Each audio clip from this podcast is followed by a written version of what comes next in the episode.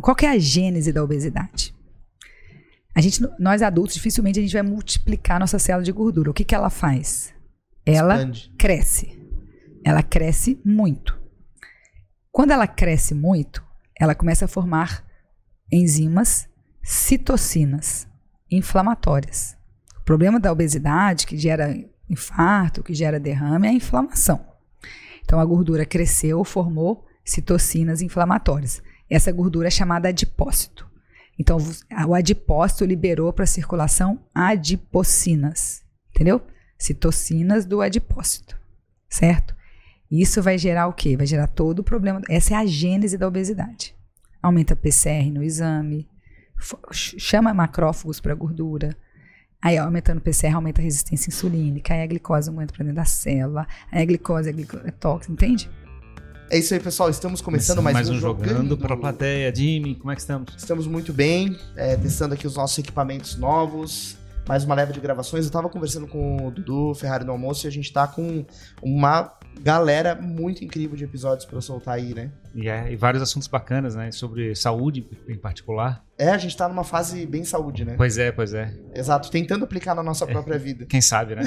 Jimmy, quem é a convidada especial de hoje? Hoje a gente está recebendo aqui a doutora Isis Toledo, ela é médica, endocrinologista e metabologista e tem um título é, pela Sociedade Brasileira de Endocrinologia. É, também estudou na Espanha, em Madrid, fez medicina desportiva, então ela é extremamente capacitada e vai conversar com a gente aqui um pouquinho para dizer como o nosso corpo funciona e como a gente pode entendê-lo melhor para ter uma vida com mais qualidade, certo, doutora Isis? Isso, muito obrigada pelo convite. Estou aqui para divulgar saúde, qualidade de vida, obesidade, hormônios. Legal. São temas interessantes. Legal. Onde você nasceu, doutora Isa? A gente sempre começa pelo tópico. Do começo. Onde... É, do começo. eu nasci em Brasília, porque eu tenho uma tia obstetra em Brasília, mas logo eu voltei a Juiz de Fora, que é a cidade onde eu morei, onde eu estudei, formei em medicina. Depois eu voltei a Brasília e vim para Florianópolis. É, então que a medicina está na família. O que, que tinha em Floripa? Todo mundo que vem aqui em Floripa são vários motivos, mas eu sempre quis vir. Teve uma competição na faculdade que foi bem interessante. Falei, nossa, que cidade interessante, segura. Gosto um pouco do frio, bonita, tem praia. É, eu acabei, quando eu terminei endócrino, eu vim. Legal. E medicina tá na família, então. Você falou é, da tia obstetra. É, eu tenho dois tios, né? Minha tia é obstetra e meu tio é cirurgião. São os únicos. Sim. E foi influência deles a escolha por medicina? Ah, com certeza é, teve influência, são várias influências, mas você ter um familiar que mostra como é que é a rotina, né? É, acaba impactando, mas não foi o mais importante. Com certeza não. Não foi o mais importante. O que foi o mais importante? É, o mais importante é porque eu sempre gostei de desafios.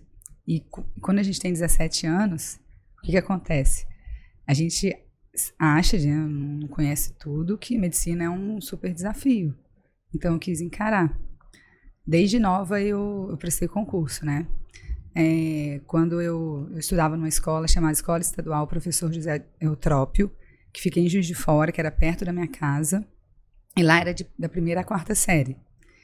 E, e aí eu estudava nessa escola. Quando termina essa escola, o pessoal sobe para uma outra escola estadual e, e, eu pensei, ah, não quero subir, o que, que eu posso fazer? Aí tinha um colégio militar de Juiz de Fora, que tinha um concurso. Sim.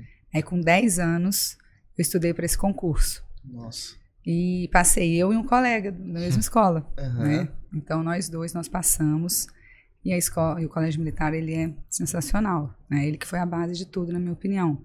Estudei por sete anos no colégio militar, é, da quinta ao terceiro ano. Eu optei por fazer o terceiro ano no colégio militar, porque lá não é preparatório, né? Mas como foi, é, eu queria muito entrar no colégio militar, então eu acabei querendo fazer todo, todo o colégio Sim, militar, indo né? até o final. Indo até o final. Aí depois eu estudei, fiz o vestibular de medicina, passei. Mas você passou um tempo estudando ou de primeira já assim que saiu do terceiro ano?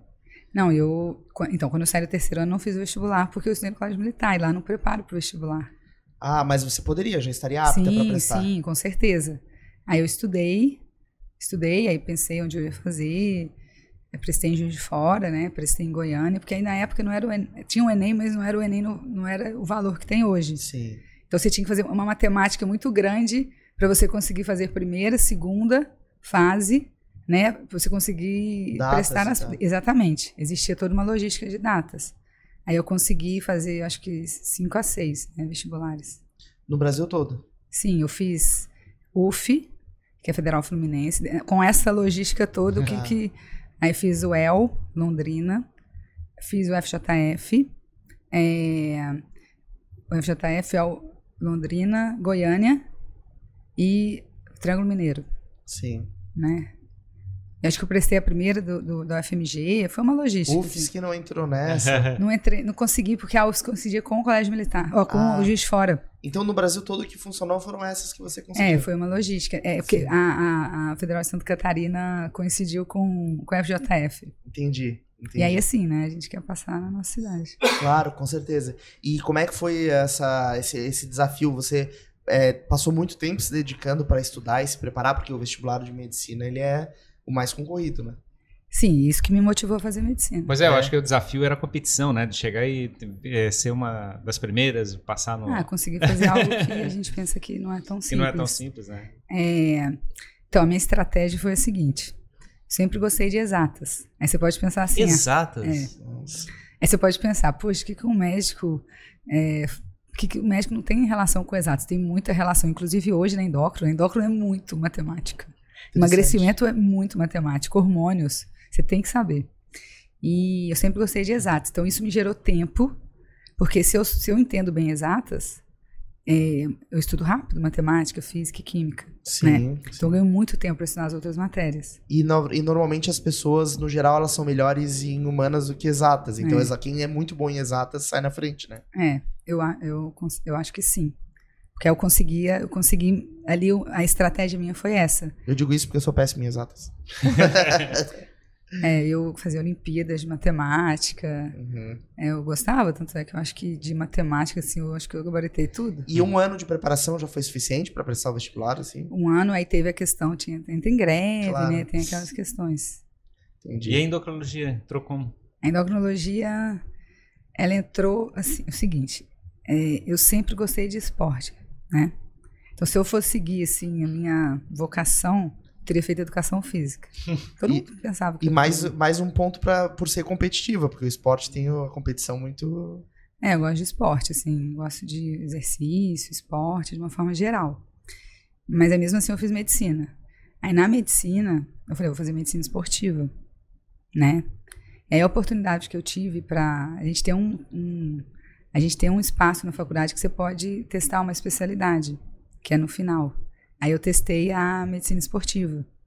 Só que eu não gostei Hum, interessante. né? Eu achei assim, né, eu assim admiro muitos médicos do esporte, né? Mas a minha percepção é que você divide o seu conhecimento em nutrologia esportiva, é, você, trabalha a parte de lesões, de ortopedia e a de cardiologia do esporte. Porque o médico do esporte também previne aquela, aquela morte súbita, aquela, aquele problema do coração. Você faz os exames que o paciente tem que fazer para ele, para ver se o coração dele aguenta, se vai ter algum problema, né, num nível de esforço muito alto. E aquilo não me atraía, porque eu falei, eu não quero, eu não quero uma especialidade que eu vou dividir o meu conhecimento em três áreas. Para mim é mais interessante ter uma ótima cardiologista e atender o, o, o atleta do que ter uma especialidade. E o outro ponto também, que para qualidade de vida, eu tinha um colega, tem um colega, né, médico do esporte, que abriu as portas, que é o Gustavo. Para qualidade de vida, eu percebi muito ele, que ele tinha jogo, ele trabalhava com futebol na época. Ele tinha jogo domingo e quarta à noite. Hum, Isso para família é, é um pouco incompatível para mim. Sim. Né? Então eu acabei optando por não seguir a medicina esportiva. Pra, você disse porque nesses dias é, você daria atenção pra família, Ah, não. ter uma festinha de aniversário de um amiguinho, sabe? Assim, é um horário, é, pra mim é um tempo da família. Então eu acabei pensando que, que, né, poderia não ser o que eu, o que eu queria para o que eu gostaria para minha vida. Sim, E, entendi. o- e o, então o lado da endócrino foi o. Aí não chegou uma- na endócrino é, ainda, é. né? É verdade. Aí eu voltei pro Brasil. é, e aí eu comecei a estudar. Aí eu falei, ah, agora eu vou estudar para residência. Aí eu falei, vou fazer oftalmo. Todas as minhas amigas fizeram oftalmo. Aí estudei para oftalmo, mas aí no fim começaram é, a divulgar essa questão de longevidade. de anti-envelhecimento, que não é a área que eu atuo hoje. Inclusive, eu tenho uma visão mais crítica em relação justamente por ter estudado uh, uh, essa parte, sabe? E aí eu fui num congresso em São Paulo e achei, poxa, que interessante. A pessoa que quer isso, ela vai buscar qual profissional? Aí, teoricamente, tem ortopedista, tem oftalmo que pode fazer esse curso. Mas o paciente, um bom paciente vai buscar quem? O vai buscar um endócrino. Ou talvez um nutrólogo. Aí eu estudei um ano na Brand Nutrologia, mas isso depois, né? E passou um tempo ali, passaram cinco, seis anos, tá? Aí fiz, fiz, estudei um ano na Brand Nutrologia, mas quando você faz um curso de nutrologia de um ano, você não é especialista. Inclusive, você nem pode divulgar que você fez após. E aí você tem, você pode se preparar para o título. Eu me preparei para o título, porém, quando eu fui fazer a prova de título, eles cancelaram. E aquilo me frustrou bastante, porque assim, você estuda para uma prova, você é muito. Você deixa de fazer muitas coisas e eles cancelaram. E colocaram a prova para seis meses, eu não quis mais. Aí terminei endócrino e estudei para a prova de título de endócrino. E qual é o maior desafio da prova de títulos? Por que ela é tão difícil? Ela é difícil. É, você vê que estatisticamente pouca gente passa, né? Pouca gente boa passa. Então, é, eu estudei uma semana e um ano para a prova, assim, né? Só, claro, mais focada no fim. No fim. É, o que eu entendi que era difícil é que é uma prova tecnicamente complexa, você tem pouco espaço ali para pensar, para raciocinar, para escrever, você não tem, e ela tem, o tempo é muito importante, você tem que fazer muito rápido. Sim. É um tempo curto. É, então qual é a estratégia? Eu cheguei na prova, eram 100 questões. E, e aí eram quatro horas de prova. Quando eu sentei para fazer a prova, eu contei as 100 questões, dividi por 7, porque eu pensei assim, eu vou pegar 7 blocos de 30 minutos. Isso quem vai fazer a prova, por favor, memorize isso, que é muito importante. Eu dividi em 7 blocos de 30 minutos e dividi 100 por 7 e fui fazendo o número de questões para para conseguir finalizar certinho para não ficar para poder dar certo, né? Então, você tinha que fazer uma quantidade de questões exata naqueles 30 minutos. Você planejou dessa Planejei maneira? dessa forma, para conseguir finalizar a prova e ter meia hora para passar para o gabarito e alguma questão mais difícil. Aí, para não perder tempo voltando para as questões mais dif difíceis, eu escrevia na mesa mesmo o número da questão para voltar rápido. Tá. Aí, assim, você tem que fazer xixi antes da prova, porque não dá para fazer xixi na prova. Não dá. Obviamente, você deve tomar pouca água na prova, para você não ficar com vontade. E aí eu utilizei essa estratégia, essa é a primeira fase, né? Aí eu fui e fiz, aí fui fazendo sobre algumas questões, passei pro gabarito rápido e deu certo. Nossa, interessante. Hum. Essa, essa parte estratégica é bem importante. E é legal, porque você acaba levando pra, também para um nível competitivo a própria realização da prova, né? Porque quando falaram que faltava uma hora para a prova, a, turma inteira ah, começou a desesperar. Entendi, porque ainda estava certo na metade, faltava, sei lá, metade da prova para realizar. E tá vendo como é importante essa questão da matemática também? Pois é, Sim. é o lado da, naquele é é de você controlar e dividir corretamente o tempo, né, entre as várias atividades. E, mas dentro da. É isso já era a prova da, da, da, endocrinologia, certo? Sim, sim. E aí, mas o que, que é que levou você a, a, focar nesse lado da endocrinologia? Foi evitar aquele lado que a, que a medicina do esporte estava querendo especializar? É porque eu entendo que existem algumas áreas específicas da medicina que trabalham com saúde, qualidade de vida e longevidade. Que seriam medicina esportiva, uhum. nutrologia e endócrino. Uhum. E o endócrino, então, fica sendo uma disciplina específica que poderia uh, trabalhar esse lado da, é do, do, corpo, da saúde do Sim, corpo. Sim, trabalha hormônios, assim, profundamente. Uhum. E hoje eu, dou, eu agradeço muito por não ter dado certo a prova de Nutro, por uma questão da própria Abram, porque, assim, quando você faz um negócio, na minha opinião, Pouca gente consegue. Você tem acesso a uma informação, a um raciocínio clínico, a uma complexidade hormonal. A chance de você dar um resultado efetivo para o paciente seguro é muito maior. Isso é o que eu busco. Hum. Entende? Assim, eu quero dar resultado. E aí, eu, e com a endocrinologia, certamente é uma opção que você consegue fazer isso. Que você consegue estudar profundamente o metabolismo do paciente. E, doutora Isis, o que é exatamente a endocrinologia? Então, a endocrinologia ela estuda as glândulas, né, os hormônios e tem a parte da metabologia. Então, quando você cursa endócrino, você vai estudar alguns temas, tá? Pensando nessa questão hormonal. Na medicina a gente estuda doença. Então você vai a gente começa pela tireoide, que trabalha o metabolismo, tá? Então, os hormônios tiroidianos, eles são responsáveis pelo metabolismo. Isso é o normal. Se o metabolismo está muito rápido, que, que acontece? Você tem o hipertiroidismo. Só que tem várias causas e isso a gente descobre. Não é simples, mas a gente Sim. descobre. Não é tão fácil. E existe uma. Acontece, que é o mais comum, tá? O metabolismo tá lento, que é o hipotiroidismo. Então você pensa assim: tireoide é velocidade. Tá? E quando acontece isso, a gente vai descobrir a causa para tratar. Entendi. Aí depois passa pelo diabetes, né? Que é, que é uma questão do- do- da glicose, né? Do paciente não conseguir mais metabolizar, colocar a glicose para dentro da célula e essa glicose no corpo ela vai gerar um problema, por exemplo, para a retina, para o rim, para os vasos. Aí entra a parte de metabolismo ósseo, que você vai estudar as doenças de uma glândula chamada paratireoide, que fica atrás da tireoide. E aí você trabalha osteoporose, você trabalha hiperparatireoidismo, você trabalha hipoparatireoidismo. Tive um Eu tive um paciente que ele tinha sintoma de cansaço. Totalmente inespecífico, Uhum. né? Sim. Todo mundo hoje tem cansaço. Sim. Eu posso ser esse paciente aí. E você acredita que eu descobri que ele tinha um adenoma de paratireoide? E gente- eu indiquei ele para uma cirurgia. Ele tirou esse adenoma e ele melhorou. O que é um adenoma? É, um, é um- como se fosse um tumor nessa glândula chamada paratireoide. Entendi. É, é, na verdade, esse paciente não tinha na paratireoide, ele tinha esse, essa, esse tumor que, que de paratireoide formar, formando um hormônio chamado paratormônio, mas que esse, esse tumor estava dentro da tireoide, então era um adenoma de, é, de paratireoide em tireoide, sabe? É um negócio assim. Co- como é uma glândula? Ela tem uma. Ela é um sistema próprio, assim? Ela tem vida própria dentro do nosso Aí corpo? tem vários tipos de glândulas, né? É como os órgãos, por exemplo, que Sim, tem ela uma- um forma os- funcionamento próprio. Isso, e formam os hormônios.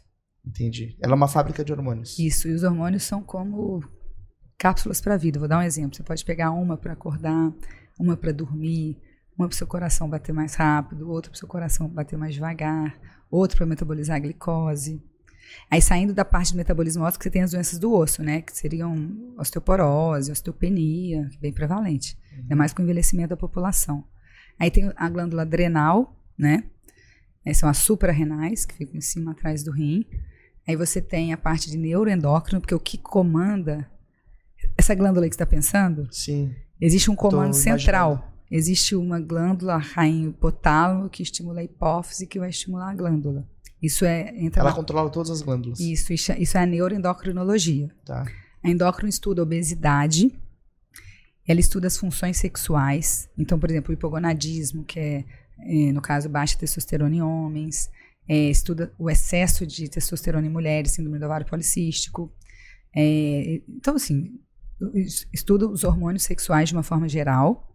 Tem a parte pediatria, que é a altura, puberdade, né, obesidade e desenvolvimento.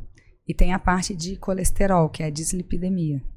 Entendi. É, essa, isso que a gente escuta, né? De, por exemplo, ah, eu tô na hora de dormir, aí eu fico com a tela branca do celular no rosto, que estimula a minha glândula é, pineal, que deveria estar é, se, digamos assim, se apagando para poder dormir, e ela é estimulada e eu fico desperto.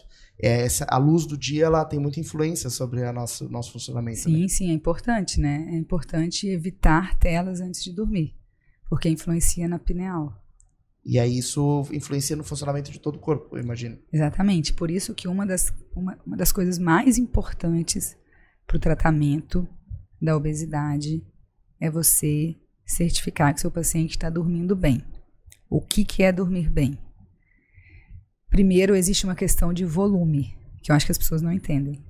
Dormir bem não é só você acordar descansado. A maioria da população precisa dormir pelo menos sete horas. Não são todos, mas a maioria. Você sabia que 10 vezes mais pessoas acham que precisam dormir menos? Pois é, mas eu, eu acho que é uma questão muito mais de comportamento da sociedade, do tipo, durma quatro horas e trabalhe as outras 20, é, do que necessariamente uma consciência corporal, né? Porque É. dizem, por exemplo, quatro horas não dá tempo nem pra chegar no sono REM, né? É, e também assim, você vai já estar exposto a todo tipo de informação, mas quantas pessoas querem percorrer um caminho que você vai buscar uma informação sólida? Sim. Pouca gente. E, e sobre o sono, é, é muito importante, assim. Por exemplo, primeiro que saiu recentemente isso, né? Eles pesquisaram e falaram assim, 10% das pessoas acham que podem dormir pouco, que precisam dormir pouco. Mas 1% realmente precisa dormir pouco. Existem pessoas que precisam Sim, dormir existem os pouco dormidores. que, ah, durmo quatro horas e tô zero. É, seis, quatro, acorda bem, existe. Mas é muito menos do que o número de pessoas que acham que tem que dormir pouco. Então, sono, o primeiro passo é que você tem que orientar o paciente que precisa de volume. É igual, por exemplo, trabalho, né? Teoricamente, a maioria das pessoas precisa de um pouquinho mais de volume do que acham. É. Existe 14 horinhas, 16. Então, assim, o sono precisa de volume. Então, a gente tem que pensar, vamos pensar que esse assunto é interessante. O sono, você precisa colocar o paciente entre 7 e 9 horas. Se ele dorme menos de 7 horas, ele aumenta em 30% a chance de ficar diabético. Meu Deus do céu. E se ele dorme mais de 9 horas também, mais 20%. Exceto esse 1%. E aí, como é que você sabe em clínico, no consultório, né? É clínico. Você pergunta assim, fim de semana. O paciente fala assim, ah, fim de semana eu acordo mais tarde. Esse aí precisava dormir mais. Ou assim, ah, eu tirei férias só dormir. Entendi. E quem dorme pouco? E que não precisa disso, É. aí ele entra no 1%. Diz que aqueles que podem, digamos, no final de semana, acorda às seis, seis e meia da manhã, assim. Continua, é, continua dormindo seis, acorda descansado, não tem nenhum problema metabólico, não ganha peso, os exames estão bons. Aí ele entra no 1%. É um super-herói, basicamente. Como é que eu faço pra descobrir se eu preciso dormir muito ou pouco? Eu Então. quero ser um pouco dormidor. É, não, querer, querer não é poder. É É ter teu que corpo- nascer de novo. É teu corpo que tá sinalizando, essa é a É, ideia, o né? corpo sinaliza. É. E, e é muito importante para a obesidade. Eu trabalho muito com obesidade, né? Posição hormonal e obesidade. E, e é, e é muito importante você chegar para o seu paciente e falar assim: olha, você precisa dormir para emagrecer. Interessante. Porque E aí, o que, como é que, as- que que as pessoas acham que elas têm que fazer? Exercício. Comer pouco, ou, ou fazer dieta, assim, comer saudável. O que as pessoas acham que elas precisam fazer para emagrecer? Dieta e atividade física. Elas acham que elas têm que comer saudável e fazer atividade física, certo? Salada e corrida. É. Não é isso? Uhum. Quanto mais uma população sabe que tem que fazer dieta e atividade física, mais obesa ela é. Por quê? Então é uma relação paradoxal. Sim. Porque é muito simples e muito errado a gente achar que obesidade se trata somente com dieta e exercício. Porque é uma doença complexa. É uma doença metabólica. Podem ter. Você pode estar lutando, lutando contra você mesmo. Mas esse é. o ponto, eu acho, né? Tem um, é um lado que diz que a gente não, literalmente não consegue vencer a si mesmo, né? Tipo, o teu corpo vai te obedecer, tu vai ter que obedecer o teu corpo, de certa forma, de alguma maneira. Nós não somos robôs. É? Né? Eles falam quero um McDonald's. Eu vou lá. Não, não é só isso. O É... que, que é isso? Eu quero um McDonald's. É. Apetite hedônico. É a busca do alimento por prazer e recompensa. Então você quer um McDonald's.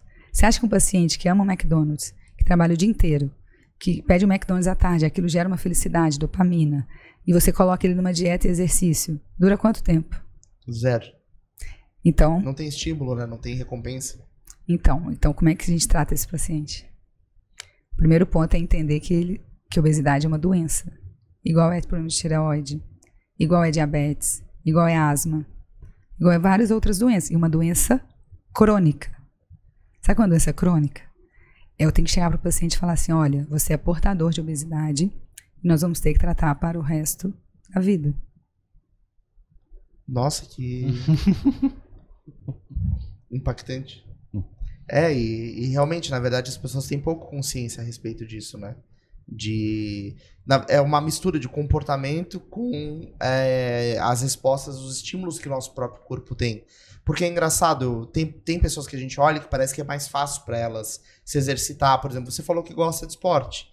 Então você sente prazer. Provavelmente o esporte te dá alguma dopamina, te dá recompensa que o teu corpo quer mais daquilo. É, eu, por exemplo, não gosto de esporte, então meu corpo quer menos disso. Então é como eu tenho que encontrar um caminho para eu trabalhar isso, né? Isso.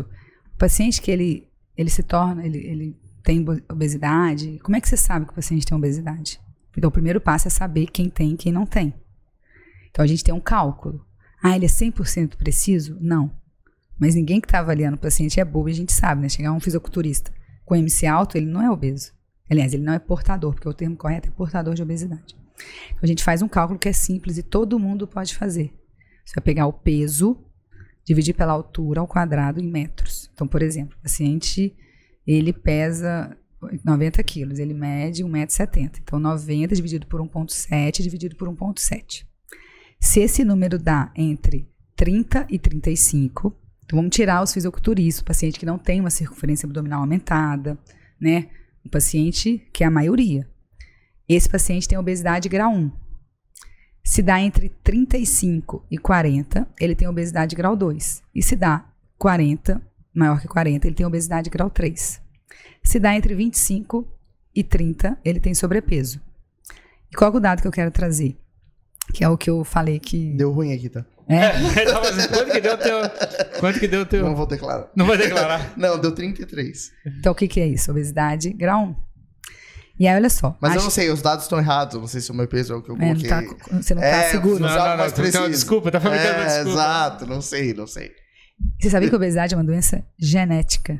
Ah, é? Você tem mais de 300 genes, mais de 300 genes relacionados à obesidade.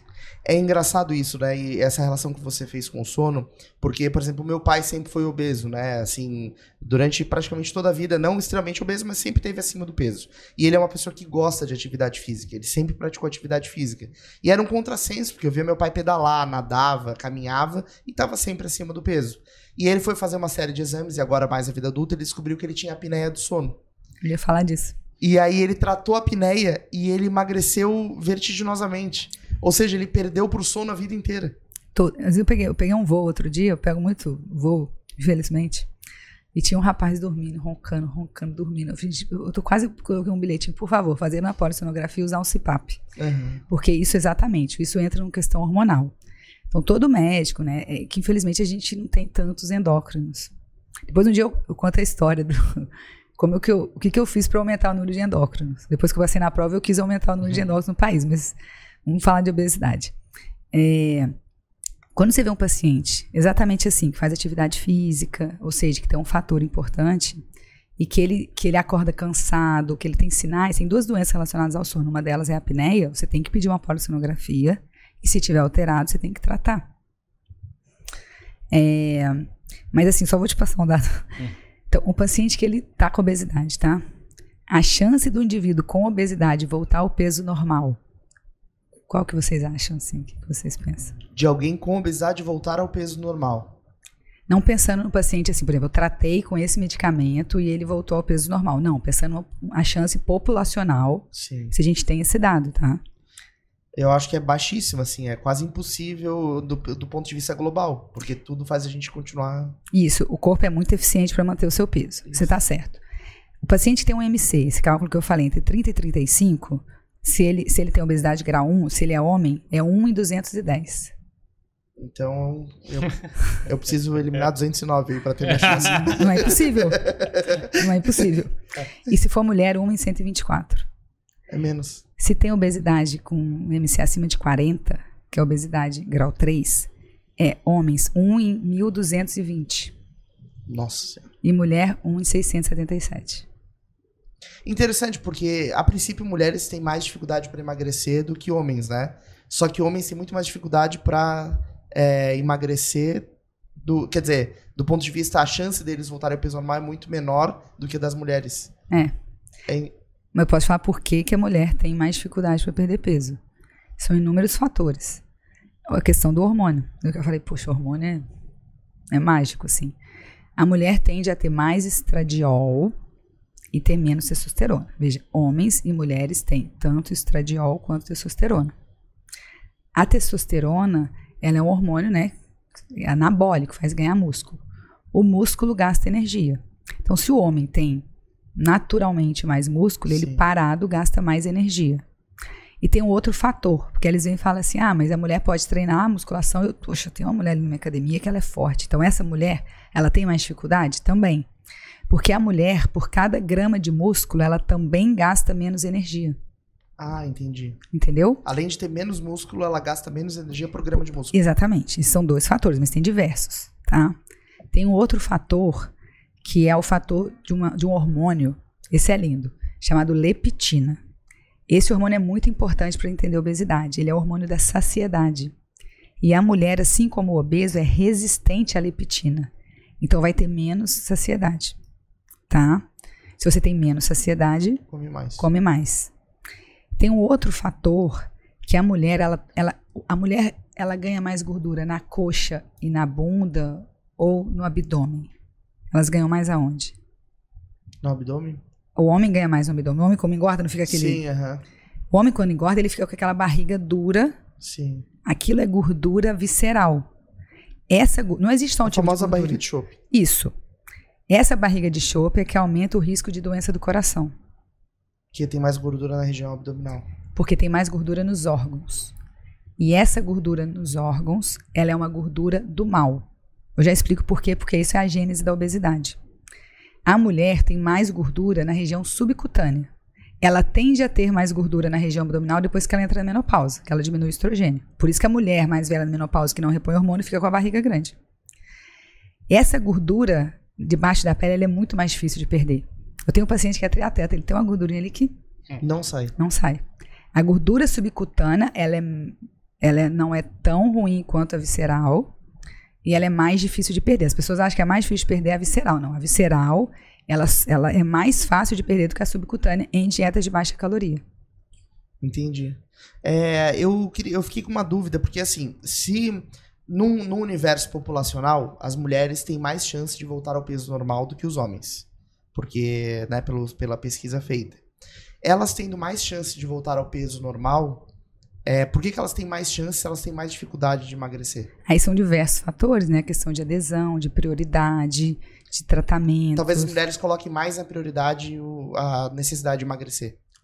Toda a história, as mulheres, quem cuida mais da saúde? Sim, as mulheres. Muito mais, né? As perfil- mulheres caminham, os homens ficam em casa fazendo qualquer coisa. Exatamente, as mulheres têm esse perfil de se cuidar, de procurar um atendimento médico, e não só isso, né? São vários fatores. A obesidade é uma doença multifatorial. A obesidade é uma doença crônica, genética, multifatorial e recidivante. O que, que é recidivante? Você trata, para de tratar, ela volta. Que tristeza. Por isso que as pessoas acontecem o quê? Efeito Sanfona. e sabe por que que isso acontece? Hormônios. Pensa assim: você tem 90 quilos. Aí agora você resolveu chegar para 70. Mas o seu hipotálamo, ele lembra dos 90. É hipotálamo gordinho. Aí, o- aí o paciente chega para mim e fala assim: ah, o menor peso que eu já tive na vida foi 56. Aí eu, e o maior? 90. Eu falei: o seu corpo lembra desse.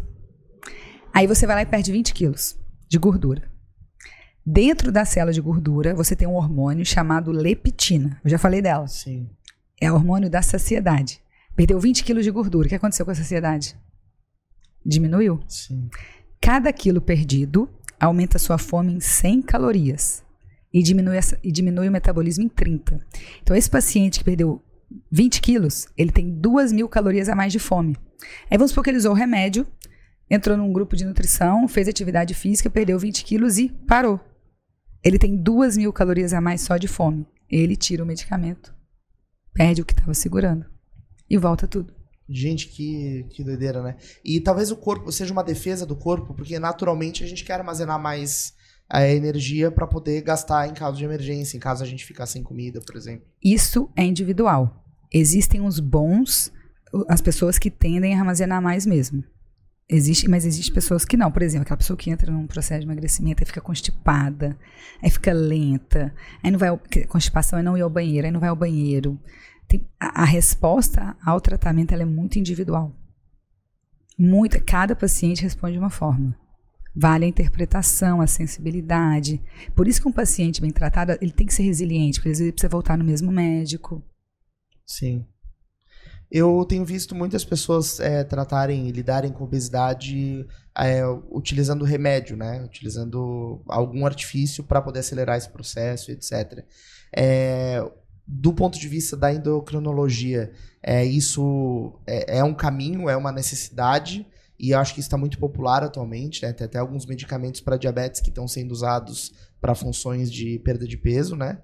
É, ou existe um caminho melhor visto, que é um emagrecimento natural a partir de reeducação alimentar? e- Então, é claro que, assim, se fosse tão simples emagrecer, Todo mundo emagreceria. não, quando uma pessoa emagrece, o que acontece?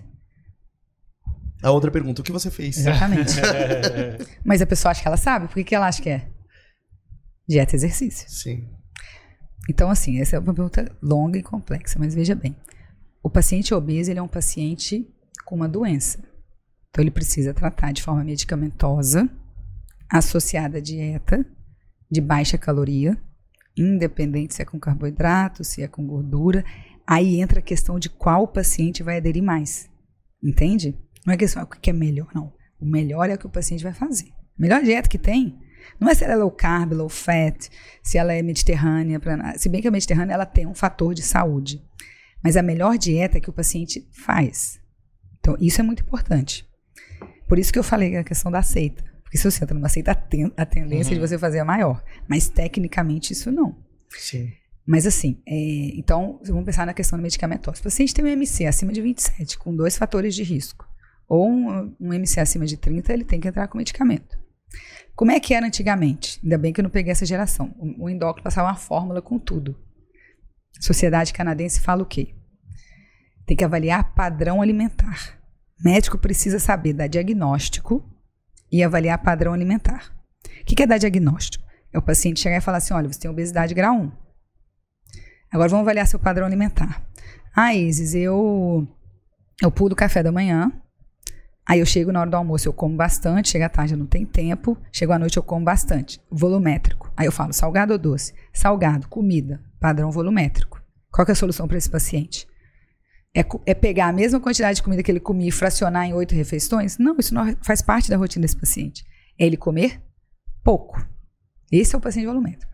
Existe um paciente que é ansioso, que ele é o beliscador.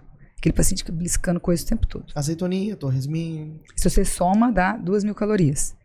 O tratamento desse beliscador é totalmente diferente desse paciente volumétrico. Muito provavelmente o beliscador, os medicamentos para saciedade não vão funcionar. Existe um paciente que ele é misto, que ele chega para mim e fala assim: "Ah, eu como doce, salgado, lanche, paraná, isso tudo".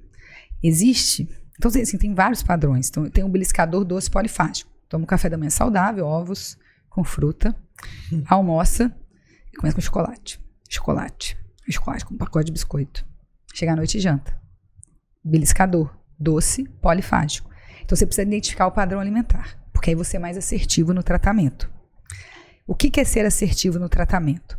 É dar um bom diagnóstico, é você identificar o padrão alimentar corretamente e você entender o que, que é sucesso terapêutico, que eu acho que a maioria das pessoas se perdem. Eu poderia muito bem começar um tratamento com o paciente só com dieta e exercício, mas eu preciso me certificar que isso é efetivo para ele. Como é, que eu me, como é que eu certifico? Dimensionando o resultado. Exemplo: o paciente estava com 90 quilos. Existe um estudo chamado Look Ahead, que é excelente, que eles, eles estudaram. É que assim, estudo existe para tudo. Sim. Mas a endócrino me deu uma coisa que eu sempre quis que é aprender a buscar uma boa referência.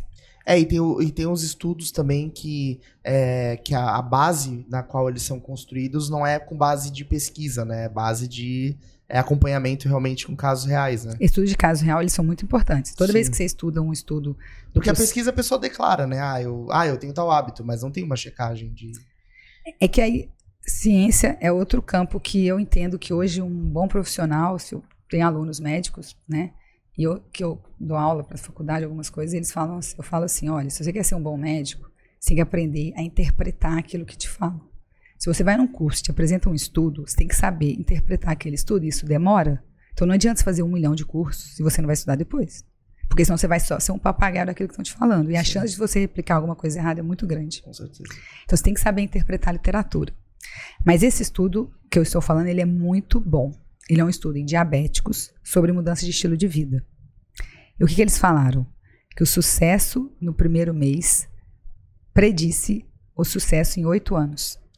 É, eu imagino, porque a pessoa vê o resultado acontecendo, né? É porque você é um bom respondedor àquela estratégia. O resultado, ele é um reflexo de um diagnóstico bem feito, de uma avaliação bem feita do padrão alimentar e de, e, e de você realmente daquele, da, daquilo que foi proposto, você responder bem. Entendeu? Uhum. Então, esse, isso é muito importante. Então, você vai pegar esse paciente e vai avaliar nos três primeiros meses se ele perdeu 5% do peso corporal. Se ele perdeu, ele é um bom respondedor. Se ele não perdeu, a gente precisa mudar a estratégia. 5% do peso corporal, quanto dá isso? É, 5% então... em quanto mês? Nos três primeiros meses. Isso é critério de sucesso, não é critério de obesidade controlada. Uhum. Obesidade controlada é pelo menos 10%. Por que esses números? Porque nós concluímos que esse número é o suficiente para melhorar os marcadores de doença. É, e o grande desafio que eu vejo no processo de emagrecimento é eu passar, eu construir uma disciplina né, de exercício, de alimentação e passar um longo tempo pagando esse preço, que é um preço caro para quem sente isso como um desafio e não enxergar um resultado imediato. Saber que o resultado, o resultado só vai vir depois de três meses com esse comportamento. Não, se você não perder 5% do peso corporal em três meses, essa estratégia não é efetiva para você. Você é um não respondedor. Tem gente que esses medicamentos do diabetes que está falando, Zempic, Saxenda, Trulicite, é, Victosa, futuramente o Monjaro, futuramente que vai chegar o Igov, todos esses medicamentos, eles são análogos de um hormônio chamado GLP-1. O Monjaro é GLP-1 e GIP, que, que é um hormônio produzido no intestino, certo? Esse hormônio, quando você, você tem, você tem GLP-1, você tem, eu tenho, todo mundo que tem. A gente come, o intestino libera GLP-1, vai lá para o cérebro e fala, ó, comeu. Aí diminui o impulso da fome. Aí com um pouquinho que você come, você fica satisfeito. Para que paciente que é bom? Para o grande comedor. Para o paciente volumétrico. E esse beliscador que eu falei que fica beliscando vai adiantar? Muito pouco. Então a chance dele ser um não respondedor é muito grande. É, então na verdade esse, essa lógica do, desses medicamentos é reduzir o apetite. É fazer com que a pessoa coma. Ele é cetogênico, né? Diminui, ele melhora a saciedade. E aí, por exemplo, eu falei que você aumenta a fome depois que você emagreceu. Você tem que aumentar ou diminuir dose pós emagrecimento? Aumentar para poder compensar, né? Então tem que ser progressiva. Porque se parar, a pessoa vai comer tu, tudo e mais um pouco. Exatamente. E o que, que a maioria faz? Come tudo mais um pouco. Para, sem orientação, não entende que o tratamento é contínuo, não faz um formato progressivo e aí acaba fazendo um tratamento de curto prazo. Se for para fazer de curto prazo, é melhor não começar. Eu, eu acho, doutorês, que hoje em dia, né, é, grande parte das pessoas, se não todas, ou a maioria delas, tem algum desequilíbrio hormonal, ou de glândula, ou assim. Eu, eu percebo que a nossa vida é muito bagunçada, então, obviamente, o nosso corpo não está respondendo do jeito que deveria, ao, como a gente trata ele, né? Dormir pouco, comer mal, não se exercitar. Existe uma maneira de é, alinhar todas as glândulas e os hormônios e como se a gente saísse de fábrica, assim, ó. Olha, eu acredito num conceito, não foi uma questão técnica, né? Questão individual, que eu sempre explico para os pacientes e para vocês agora, que é a palavra saúde. Uma questão de prioridade. Se você quer ter saúde, tem que ter esses cinco pontos. O S de sono. E aí envolve você fazer um bom diagnóstico de apneia obstrutiva do sono, de você talvez priorizar você ter mais horas de sono, ir na cama mais cedo, não usar o celular antes de dormir, ter higiene do sono, é não pegar voo noturno, é, entende? Assim, é um pouco amplo. Eu estava tendo empresários de São Paulo, aí chegam para mim, eu falo, e o sono? Ah, é só quando eu pego o voo. Eu falei, mas você pode pagar o preço que for pelo voo, por que, que você pega o de madrugada? Sim. Para mim isso não é, isso não é uma pessoa bem sucedida. Sim. Ah, de alimentação. E aí não é só, a alimentação é bem complexo. Não é só a pessoa comer saudável. Porque se o paciente ele tem resistência à leptina, ele come mais, ele vai comer saudável e muito. Ele tem que aprender a fazer dietas de baixa caloria. E fazer dietas de baixa caloria não adianta você ir num Nutri, lembrar de metade das coisas que tem que falar e achar que ele vai ser perfeito. Depois de muito tempo entendendo isso, eu criei uma clínica chamada Clínica Sofia, que é o nome da minha filha, que eu criei um espaço que os pacientes têm um nutricionista igual tem um terapeuta. Eles ficam ali oito semanas, porque eles pegam o horário do tempo deles, eles, pelo menos num horário da semana, eles pensam na alimentação deles, eles organizam com a nutricionista a alimentação, eles criam um vínculo durante um tempo. E é ali que começa a gerar resultado, porque é ali que começa a fazer coisas factíveis para serem feitas sempre. É, um paciente que volta e fala assim, eu fiz 100%, comi 100% correto, nunca sai da dieta, uma dieta frágil. Ele não consegue seguir por muito tempo. Então, eu criei a Clínica Sofia justamente para conseguir dar o suporte para o paciente gerar autoconhecimento. E tem outro ponto, que é da humanidade, que é você prestar contas.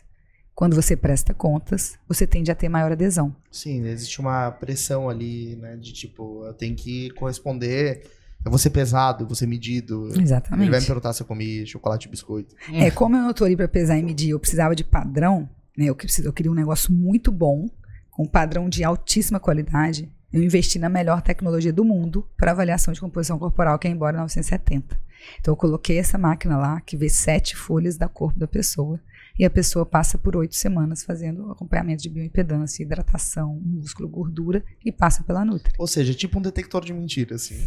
A pessoa não Basicamente. consegue. A pessoa não consegue esconder. Mas o, o tipo de comida tem impactos né, na, na, que é na, na resposta que o corpo vai ter, de um ponto de vista de emagrecimento, engordamento. Sim, assim, é, é, para a saúde, você É. tem que procurar comer o mais, é, pensando assim, mais saudável possível. Tem que desembrulhar muito pouco.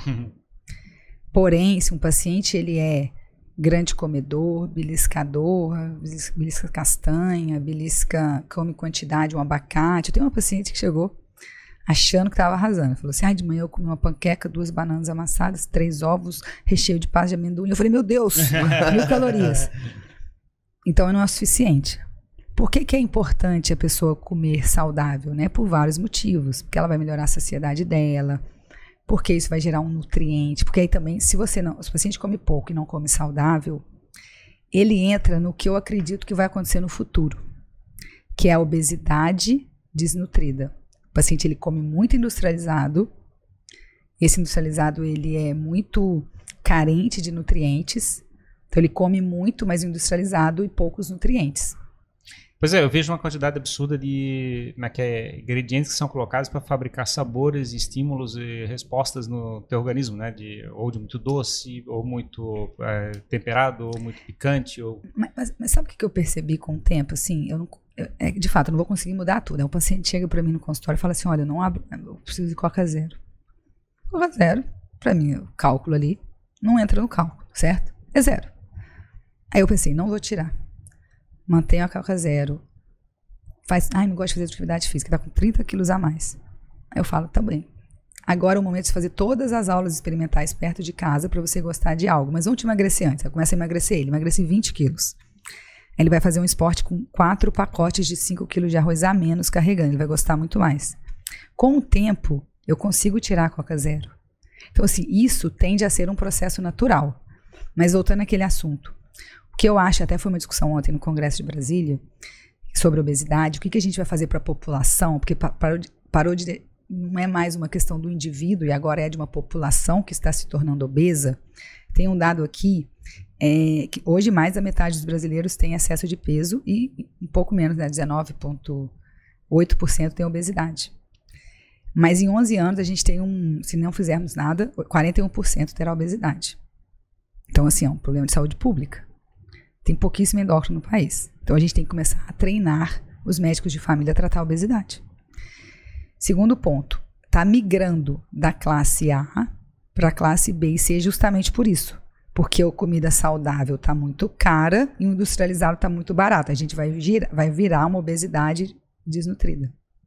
Isso a gente também tem que pensar.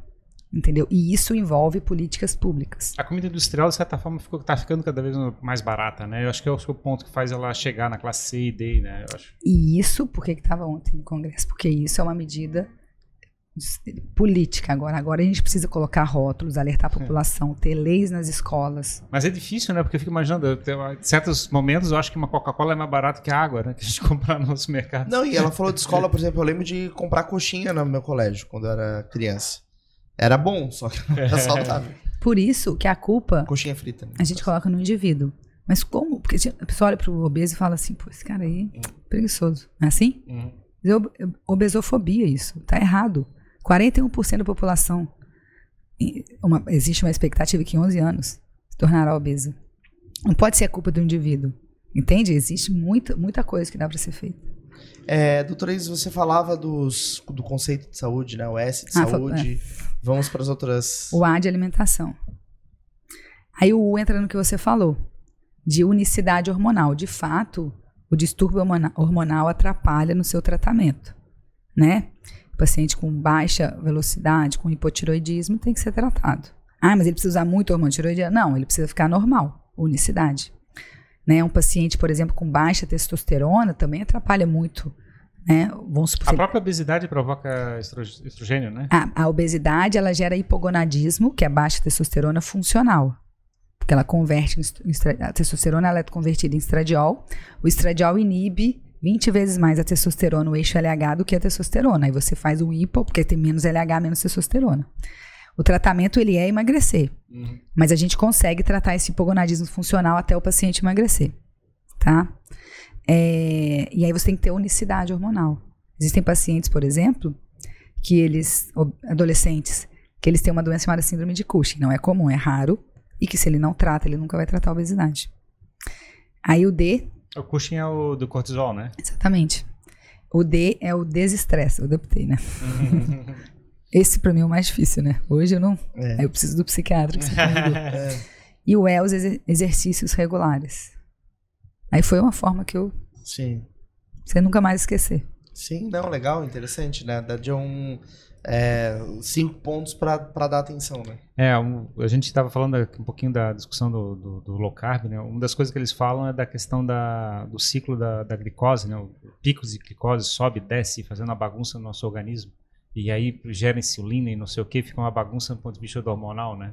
É, mas para você vencer a resistência insulínica, o ponto mais importante é você perder 10%, dependendo do grau de obesidade, ou até 15% do seu peso corporal.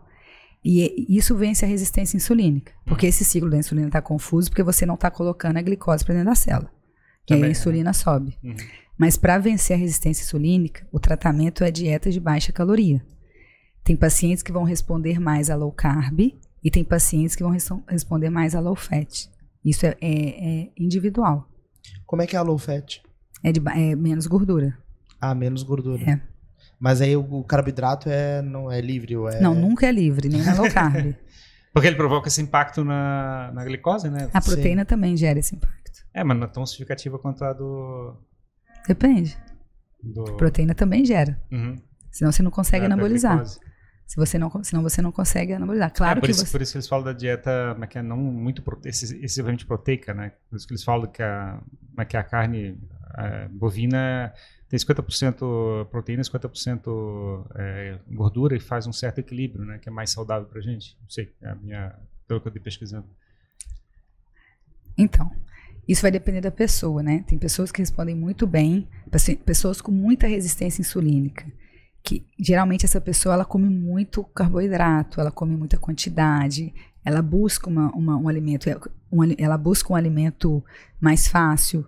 E aí quando você tira isso dela, você tirou assim a base, ela vai começar a ter outras opções, ela vai buscar outras opções, e aí você vai conseguir montar uma dieta de baixa caloria. Isso vai fazer o paciente emagrecer. O paciente emagrecendo, ele vence a resistência insulínica. E aí você vai melhorar essa parte hormonal dele. Mas tem pacientes perfeitamente factíveis de acontecer isso fazendo dieta low fat. Entendeu? Comendo carbono. Eu, por exemplo, eu como carboidrato. Eu acho excelente, acho fácil, acho gostoso. Me faz bem. Se eu não comer, eu fico com dor de cabeça. Comer carboidrato? Tá falando? Uhum. Então, assim, é muito individual, entendeu? Tem pacientes que têm enxaqueca com low carb. É, o, o. Como é que é o. Se você come muito açúcar, né, digamos, muito carboidrato, ela provoca um salto do- na glicose, aí provoca um efeito de insulina, e aí isso joga, pra, faz hipoglicemia, né, provoca uma redução da Mas, glicemia. mas se você come muita gordura de forma hipercalórica, você também você vai ganhar peso, entendeu? Não, eu sei, mas eu tô dizendo é que, tipo, ele- essa turbulência faz a gente querer comer mais vezes também, né? Tipo, tem, tem- ele tem efeitos sobre a nossa, nossa agonia de chegar e ficar comendo, né? Esse é o ponto que eu tava falando da questão da. Como é que é? Se você come um biscoito, vontade de comer de novo, de novo, e de novo. De É, se novo. você não tem fibra na sua dieta, você não vai ao banheiro. É. Você tende a comer alimentos com menos vitaminas. Então você pode gerar essa obesidade com desnutrição.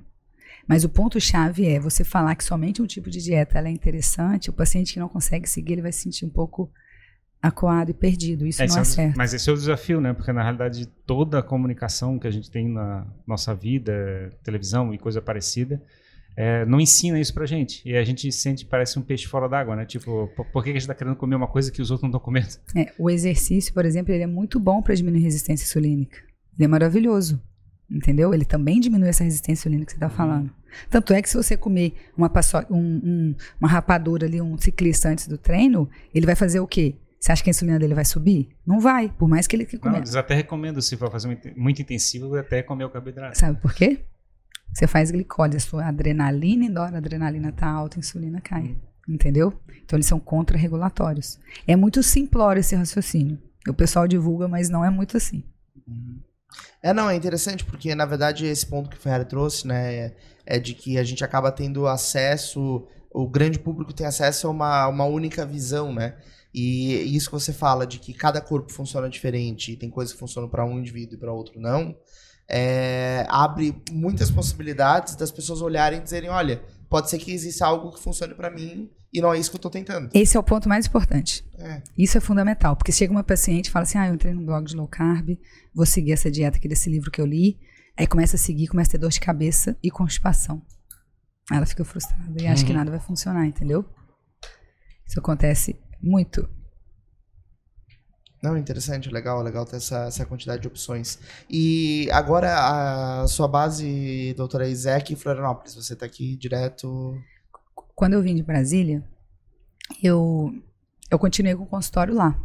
Porque eu tinha um bom consultório lá. Tinha bons pacientes, não queria abandoná-los, obviamente. Eu continuei. E eu, eu também tinha em São Paulo, porque assim, eu fazia muitos cursos em São Paulo. Aí eu concluí que se eu pegasse o voo ou para Floripa ou para Brasília na segunda noite, era assim, um voo domingo à noite é assim, né? É dos políticos para Brasília. Floripa, Brasília, todos os políticos vão domingo. Então, é, mas se você pegar um voo no domingo à noite, de qualquer curso que você faz fim de semana, é um voo caríssimo, assim, é, sei lá, dois mil reais, não sei. Se eu pegasse no, no segunda à noite, eu pagava 180, 200, comprando com antecedência. Eu falei, ah, quer saber?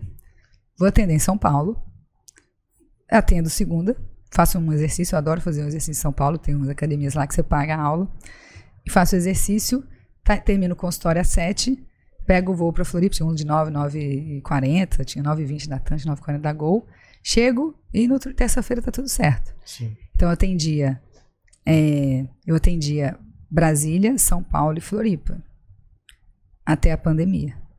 É quando veio a pandemia, também fiquei grávida, e hoje eu tô só aqui. Entendi. Mas tem uma rede de pacientes e de contatos nacional, assim. Imagino que também tra- atrair as pessoas para Floripa é fácil, né? Não, meus pacientes de Brasília estão amando, porque agora eles criaram um vínculo com o Floripa, e É de São Paulo aérea. também. É. Fonte. E aí eles vêm, passam ali três, quatro dias, eles estão adorando. Sim. E você pretende voltar a atuar nessas outras cidades também? Ou... Olha, assim, hoje não, né? Mas eu, eu pensei, fui para Brasília agora, é, eu pensei, porque eu tenho esse grupo de estudos, né? Isso me faz muito bem, assim, é, um, é uma sofisticação ali no tratamento que eu quero, sabe? É Eu aprender a fazer algo que eu quero muito. E é um- exige um grupo ali de médicos que eu estou inserida e que eu quero continuar, né? Então isso me motiva a continuar indo, né? E aí eu tenho esse mesmo raciocínio, já que eu vou, eu aproveito e atendo. Legal. Para aproveitar essa, digamos assim, esse, manter essa, isso vivo, né? Esse networking vivo e, e essa oportunidade também funcionando. Legal, doutora Is. Muito, muito Quer bom. passar rapidinho no assunto da, como é que é, da reposição hormonal? É, tem um dos trabalhos que tem pesquisado também, né? Sim, qua- quais, vocês- quais as dúvidas assim que vocês é, em relação à questão hormonal? Mas é, a gente tem na visão que parece que quando a gente fica mais velho, mas que é, Testosterona. as coisas ficam tudo fora do padrão. Isso, quando, você lembra que eu contei na história que quando eu resolvi fazer endócrino, eu tinha feito o curso de longevidade antes? Sim. E naquela época eu tinha tempo, né? Aí eu fazia, fiz o curso, aí eu morava em Brasília, não tinha filho, não era casada, vida fácil. Aí eu ia para uma biblioteca lá no fim de semana e estudava os artigos desse curso. Porque é aquilo que eu falei, se você faz um curso, é obrigatório, na minha opinião, você estudar aquilo. Você vai gastar muito dinheiro com os cursos da medicina e vai aproveitar muito pouco. E aí eu comecei a me aprofundar. E eu achei assim, a base, a impressão que eu tive foi que aquilo que foi passado, o artigo que foi citado não foi lido na íntegra. E aí eu senti que aquela informação ela não era tudo aquilo que é passado. No curso, no caso. É, nos cursos de longevidade de uma forma geral, tá? Então, eu optei, então o que, que eu fiz? Falei, ah, então vou ver o que, que realmente é válido. Esse grupo lá em Brasília, por exemplo, eu acho que é um grupo muito bom. É, tanto é que um dos médicos, ele fez um doutorado na Unifesp em nove meses. Nossa. Então, assim, é diferente. Sim. Então, assim, hoje a gente tem uma impressão em relação à testosterona. Vou dar um exemplo, porque longevidade eles falam assim, ah, você envelhece, esse hormônio cai, se você não quer envelhecer, você tem que subir o hormônio. Recentemente foi falado que tireoide não. Se você é natural você diminuir um pouco, o seu aumentar um pouco no TSH, porque é, é feedback negativo, tá? É assim. Se o hormônio da tireoide está baixo, o hormônio central fica alto. Então é regra da caneta. Na- quando nós envelhecemos, a gente tem uma tendência a subir um pouco o TSH, ou seja, diminuir um pouco o hormônio tiroidiano. O que, que eles querem na longevidade? Subir o hormônio tiroidiano. Mas se você aprofundar, você vai ver que não. Que isso é importante. Precisa subir muito, mas subir um pouquinho é importante. Então fala contra. E da testosterona também. O que foi falado é que, e é aquilo que você falou, a testosterona ela tem muito mais relação com o seu estilo de vida do que com a sua idade. E aí você estimular de forma é, fazendo exercício, perdendo peso, né, fazendo exercícios de força, porque o idoso o que, que a gente vê? Fazendo o quê? Hidroginástica. O idoso tinha que estar lá tomando duas doses de whey, de whey protein puxando e, ferro. E puxando ferro. É isso. É isso aí. Aí ele ganha autonomia, ganha músculo, melhora naturalmente a produção hormonal e aí sim gera longevidade. Mas assim, o meu conceito de longevidade não é só o que você vai fazer com a sua saúde, os seus hábitos, a palavra saúde. O que eu entendo de longevidade é o tempo que você ganha cuidando da sua saúde. Então, por exemplo, vou evitar doenças metabólicas, doenças cardiovasculares. Quais as doenças que mais matam? Doença do coração, infarto, derrame. Essas que mais mais que Covid. Então, assim, essa, você conseguir evitar isso, isso o estilo de vida faz, você evita muito. Não é, não é, ai, mas a pessoa tomando remédio, tem problema nenhum. Se ele tem obesidade, ele tomou o remédio, perdeu ali 10, 15% do peso corporal, continuou tomando remédio, faz uma dieta de baixa caloria, faz exercício, dorme bem, ele tá ótimo esse paciente, né?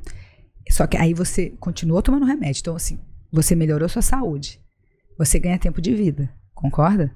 Você vai diminuir a doença que mais mata, infarto ou derrame. A obesidade tem relação com 13 tipos de câncer. Você diminui a incidência do câncer. Mas você ganha tempo para a medicina evoluir. Aí a medicina descobre uma cura disso, outra cura daquilo, outra cura daquilo. E aí o efeito da longevidade é sinérgico. Um dia a imortalidade. Esse lado da reposição então é uma coisa que não, não é uma coisa que tem é, trabalhado, é uma coisa que não tem buscado é, apoiar digamos. eu pro... trabalho muito com reposição hormonal. Uhum. Mas eu não. Não no sentido, sem... no sentido de compensar a questão é da. sem falácias. Eu, eu, trabalho muito o hipogonadismo. Uhum. Tenho, tenho um viés absurdo. Muitos pacientes que fazem reposição de testosterona. Muito, muitos pacientes que fazem vários tipos de reposição. Sem ilusões. Nunca vou chegar para você e falar assim: olha, você vai ver mais se você repor essa testosterona. Entendeu? Porque a ilusão que é gerada é que exatamente recuperando isso, aumentando a testosterona, a pessoa teria uma qualidade de vida melhor, é isso? Exatamente. Teria, digamos, não, não, não, a qualidade de vida melhor não, vai ver uma... mais. Uhum. A performance vai ter. Performance também vai ter? Vai ter. Se você usar tá testosterona, você vai ter. Tá mais... Se você usar testosterona, você vai ter performance. Uhum, claro que vai. Isso é uma coisa que o pessoal tem buscado? É, é o hormônio só para só performance? As pessoas buscam. Uhum. Aí eu explico, eu oriento, né? É, o que eu tô ali é para dar informação. Porque... Não para dar sermão. Claro, até... Senão ele vai buscar outro e vai conseguir. Vai usar uma dose muito alta e depois eu vou ter que corrigir, aquilo vai me dar muito trabalho. Vai dar mais trabalho depois. Mas, é, na verdade, eu acho que o ideal na, é, na reposição é mexer naquilo que é necessário, né? Porque às vezes você vai mudar um hábito, alguma a qualidade de vida, o comportamento do teu paciente, e o próprio corpo vai, vai contribuindo também para regular tudo isso. Exatamente. Você quer ver uma coisa que a gente faz muito? É, existe uma teoria que se a questão do cortisol. E aí assim, quando você estuda endócrino, você entende o seguinte: o seu cortisol ele é alto cedo e ele cai ao longo do dia. Se você quer saber se existe um distúrbio de cortisol, certo? Uhum. Como é que você faz? Se, se você acha que o paciente tem alto por algum distúrbio, você dosa quando? Se ele é alto cedo e cai ao longo do dia, você dosa à noite. Porque se ele tem um distúrbio de excesso de cortisol, vai vir alto sempre. E o que, que eu vejo? Dosando de manhã, falando, oh, tá alto, você tá estressado. Isso é, é isso é uma, uma questão de você focar numa boa interpretação e um exame correto. E ao mesmo tempo, ao contrário. Se você pensa que o paciente tem pouco cortisol, aí você pede o matinal, entende a causa, e a causa endocrinológica é a doença de Addison, e aí você trata corretamente. Então você não pode nem tratar o que não tem não deixar de tratar o que tem. Entendeu? É, e eu vejo que hoje em dia as pessoas estão é, tomando uma coisa para dormir, outra para acordar, outra para correr mais rápido, outra para focar, é, outra para sorrir, outra para ficar triste. e é uma pílula para cada, pra cada coisa que eu quero né? fazer. E é uma pílula para fazer o anti da pílula que tu tomou antes. Então é. O estrago depois de cada. Aquela pílula é para arrumar problema é. que aquela outra pílula fez. Ah, eu preciso de energia, então eu vou tomar uma coisa para ter energia. Não, agora eu tenho que tomar uma coisa para inibir a energia da pílula que eu tomei para ter energia. Então é uma loucura, né? Porque é muito imediatismo, assim. E o corpo não é apertar botão, né? Não... E também é muito imediatismo, por exemplo, a pessoa. Aí só voltando à questão da obesidade, é muito imediatismo buscar comida somente por prazer e recompensa, né? Que as pessoas têm muito isso. Isso também é muito ruim do ponto de vista metabólico. Por exemplo, quando a gente diagnostica obesidade, tem uma coisa super importante que é diagnosticar compulsão. Porque olha só que interessante. Existe um percentual muito grande de pacientes com transtorno de compulsão alimentar. A pessoa que tem compulsão, que existem critérios, tá? Então, é, é, ter episódios compulsivos pelo menos uma vez por semana, por no mínimo três meses. É você ter um comer descontrolado. Então, tem vários critérios. A pessoa que tem compulsão, ela é uma pessoa que procura o endócrino. Não, ela procura o psiquiatra. Vocês acham que uma pessoa compulsiva procura um uhum. psiquiatra? É, talvez ela. Eu imagino que a compulsão é um problema emocional, é psicológico, pelo Isso, menos o ponto psiquiátrico. de vista. Isso. É um problema psiquiátrico que você precisa tratar. Sim. Mas geralmente ele procura quem? O nutricionista. O nutricionista. Entendeu? Aí ele, o nutricionista passa a dieta, o que, que acontece? Não adianta de nada. Ele vai ter um episódio compulsivo. Ele vai fazer a dieta todinha, vai ter um episódio compulsivo por semana, vai pesar e vai acontecer o quê? Perdeu pouco. Porque ele não foi diagnosticado com compulsão. Então vamos voltar. Exige educação tanto do nutri, o médico da família, um endócrino também para tratar distúrbios que são da psiquiatria, que o paciente procura esses profissionais. Mas é justamente acho que esse é o ponto da síntese que eu vejo, porque é tudo no fim das contas depende de uma mudança de mindset de eu construir um artifício mental de entender que eu preciso mudar um comportamento. Porque a questão hormonal, a questão do funcionamento do meu corpo, ela pode me sabotar, ela pode jogar contra mim. Mas eu posso determinar uma nova maneira de pensar. Por exemplo, o sono, a, a apneia sabotou o meu pai a vida toda. Mas ele teve um mindset de comer bem. Se ele fosse uma pessoa desregrada, não fizesse exercício físico, ele ia ter ficado muito mais gordo e poderia ter é. infartado e morrido. Mas exatamente, mas o tempo da comorbidade lá na frente influencia no tempo de obesidade. Entendeu? Sim. Então, assim, obviamente, mas aí ele não foi bem diagnosticado no momento. Claro. Porque deveria ter sido, ter sido diagnosticado antes. antes. Um paciente de 30 anos obeso que emagrece, ele tem uma longevidade menor do que o paciente de 5 anos obeso que emagrece. Nesse caso do, da apneia, ela pode acontecer com qualquer idade. Ele pode ter 20 anos e ter apneia, por Sim, por, e por isso, eu, ver que eu vi a pessoa no voo, a pessoa que ronca, acorda cansado, olheira, chega no, no consultório com, com uma queixa de cansaço. Né? Aí sabe como é que você faz com a apneia? É um exame que eu tenho uma equipe de enfermagem que faz sempre antes, né? Então, assim, como eu faço para otimizar meu tempo? Eu trabalho em equipe. Então, eu tenho duas enfermeiras que recebem meu paciente. A gente faz uma medida chamada circunferência cervical. Isso é super interessante. Olha que simples. Então, assim, você vai pegar, ao invés de medir só a circunferência abdominal, você vai medir a circunferência cervical. Cervical, pescoço? Isso. A nuca e pescoço. Exatamente. Se o paciente tem mais de 44 centímetros, ele tem que fazer uma polissonografia.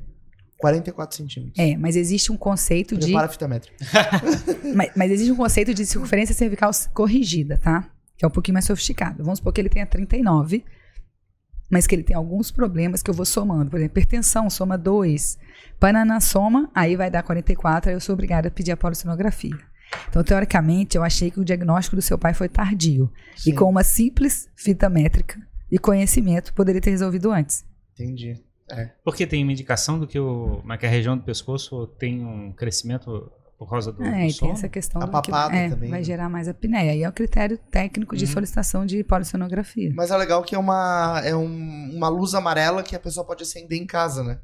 Ela mede, olha, opa, eu vou procurar ajuda, talvez é muito simples. Fazendo essa medição. Não, os próprios consultórios médicos terem alguém para medir, além da circunferência abdominal, que é um dado super importante, medir também a circunferência cervical. Sim. Eu vi esses dias uma figurinha, assim, de, uma, de um ser humano é, visto por dentro, né, com os músculos e, e, com aquela camada de gordura amarela em volta, assim, né, na região abdominal, nos braços. E eu fiquei impressionado, assim, eu falei, cara, que loucura, né? O músculo tá totalmente escondido embaixo da gordura. É, é vamos falar um pouquinho de gordura que é muito lindo. Você acha que existe gordura boa? É, tem gordura que é gostosa, tipo picanha, não, tirando. Não, mas aí vamos pensar do ponto de vista de paladar, porque na verdade o gostoso é o, açúcar com a gordura, né? É. Ninguém é viciado, por exemplo, é, existe o conceito de vício, tá? A gente não deve falar de vício, né? Isso aí é um, olha só que pra você ver que é importante comer é uma necessidade vital. Então Sim. você não pode falar que a paciente é viciado em açúcar. Se você der um pote de açúcar, ele não come tudo. Então já vem o açúcar com a gordura e fala contra essa ideia. Peraí, peraí, peraí. Um pote de açúcar não come tudo. Só- O só o pó de açúcar não, é como chocolate, que tem açúcar com gordura. Eu como açúcar puro, eu comia açúcar puro. Um pote inteiro? Então não sei se eu comia um pote inteiro, mas Qu- eu comia. Quando nós estamos. As grávidas, em geral, elas fazem um teste, né, na 24 semana de gestação, que tem que tomar é, um, açúcar, um líquido que é só açúcar, para depois fazer o exame. Aquilo é bem ruim. Geralmente o que é gostoso é açúcar com gordura. Entendi, é que tu não vai pegar um açucareiro e comer de colher. Exatamente. Vai, mas vai comer um monte de chocolate. Tu- comer é que vocês falam isso, eu me sinto mal, cara. Eu fazia isso quando era criança. Então a gente vai conversar sobre isso. É. Chamamos aqui um terapeuta. Mas assim, a- então a gordura é boa, né? Mas assim, a gordura realmente ela que, que deixa gostoso, né? Mas tirando isso, vamos pensar na gordura dentro do seu corpo, tá? Existe uma gordura chamada gordura branca, que é a gordura ruim, que diminui o metabolismo. Qual que é a gênese da obesidade? A gente, nós adultos, dificilmente a gente vai multiplicar nossa célula de gordura. O que, que ela faz? Ela Expande. cresce. Ela cresce muito. Quando ela cresce muito, ela começa a formar enzimas citocinas inflamatórias. Problema da obesidade, que gera infarto, que gera derrame, é a inflamação. Então a gordura cresceu, formou citocinas inflamatórias. Essa gordura é chamada adipócito. Então o adipócito liberou para a circulação adipocinas, entendeu? Citocinas do adipócito, certo? Isso vai gerar o quê? Vai gerar todo o problema. Essa é a gênese da obesidade. Aumenta PCR no exame, chama macrófagos para gordura. Aí, ó, aumentando o PCR, aumenta a resistência insulínica. Aí a glicose não entra para dentro da célula. Aí a glicose glico- é tóxica, entende? Essa é a gênese da obesidade. Então, essa gordura branca faz isso. Existe uma gordura chamada gordura marrom, que ela é uma gordura do bem. Ela é uma gordura ativa. E sabe o que a gente faz além de tratar o paciente obeso com remédio, dieta e atividade física? É você estimular que ele faça um processo de marronização da gordura, que é a gordura branca virar marrom. Se você não tá bem, a, a marrom pode virar branca. É, Elas não viram, a gente chama de bege a gordura, tá? Só para entender. Tá. Ela não vira totalmente marrom quando você vai olhar, mas fica bege. É uma gordura que vai fazer o quê? Vai aumentar o seu HDL, que é o colesterol bom. E como é que eu marronizo a minha gordura? Esse- É esse, esse é o ponto chave. Esse é o viés, essa é a diferença de você fazer um tratamento bem feito, um tratamento de longo prazo. Quer um exemplo? Sim, Atividade física no frio. Entendi. Isso marroniza a gordura. Isso já aumenta o processo de marronização da gordura. Atividade física no frio. Isso. E Que a gente, eu tenho isso? vários suplementos que eu passo pro meu paciente também para gerar um processo de marronização da gordura branca. Correr de sunga no gelo. É isso? Tem, tem, o pessoal tem uma mania agora, tá passando bastante na, na internet, na televisão, sei lá, de tomar banho frio.